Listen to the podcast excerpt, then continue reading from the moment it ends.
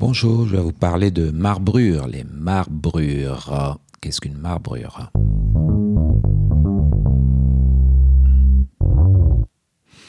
Alors donc les marbrures sont des signes qu'on retrouve donc au niveau cutané, euh, principalement liés à une perturbation de la circulation. Il y a en fait ce qu'on appelle une espèce d'érythrocyanose en maille de filet. On parle aussi de livédo. Ce sont quelque part euh, des traces qu'on retrouve euh, sur la peau sous la forme de, lignes euh, plutôt bleutées, voire rouges ou rouge bleuté.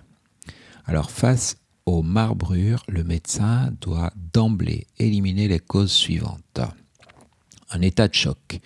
Alors, quel que soit le type de choc, hein, que ce soit un choc toxi-infectieux, essentiellement, euh, donc le patient est tachycarde, il a des troubles euh, donc de la vigilance, éventuellement de la conscience, il est peut-être confus, angoissé, et sa tension chute. Donc on parle d'état de choc. Euh, donc l'état de choc c'est la première cause des marbrures.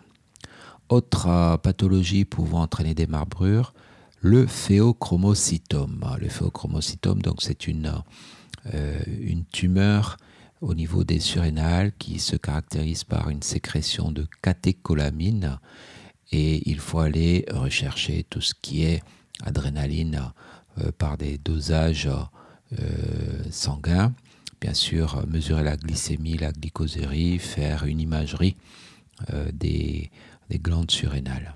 Cliniquement, le phéochromocytome se manifeste par euh, une hypertension artérielle, des céphalées, une tachycardie, une hypotension orthostatique et des phénomènes de flush. Alors, autre cause marbrure, la CIVD, donc la coagulation intravasculaire disséminée. Alors la CIVD, la CIVD c'est une, euh, une euh, manifestation liée à une espèce de euh, débranlement, de dégradation complète du système de coagulation par phénomène de consommation. Donc on a le fibrinogène qui est consommé, on voit apparaître des dédimères et des PDF, donc produits de dégradation du fibrinogène dans le sang. Il faut mesurer biologiquement parlant, donc fibrinogène, dédimère, PDF, et puis doser tout ce qui est facteur de la coagulation, donc facteur 2, le facteur Stewart, et tout ce qui est facteur 7, 8 et 10. Alors la CIVD se manifeste par des hémorragies, essentiellement au niveau des muqueuses dans un premier temps, au niveau cutané, et secondairement, on voit apparaître des phénomènes de thrombotique avec euh, défaillance multiviscérale. Donc c'était la CVD. Ensuite, face aux marbrures, le médecin doit rechercher une cardiopathie dite emboligène. On pense au myxome de l'oreillette gauche. L'examen clinique euh, va rechercher des phénomènes de syncope et de dyspnée, voire un souffle de rétrécissement mitral et des antécédents d'embolie artérielle. L'examen clinique euh, peut être pauvre et doit être complété par une échographie et un électrocardiogramme.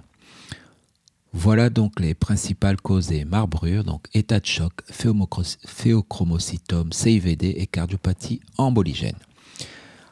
Alors, donc, après, il faut rechercher d'autres étiologies, les causes dites emboligènes, par exemple les emboles de cristaux de cholestérol, et on peut retrouver cette euh, pathologie par échographie aortique ou échographie transaortique et fond d'œil, retrouver des emboles de, de cristaux de cholestérol.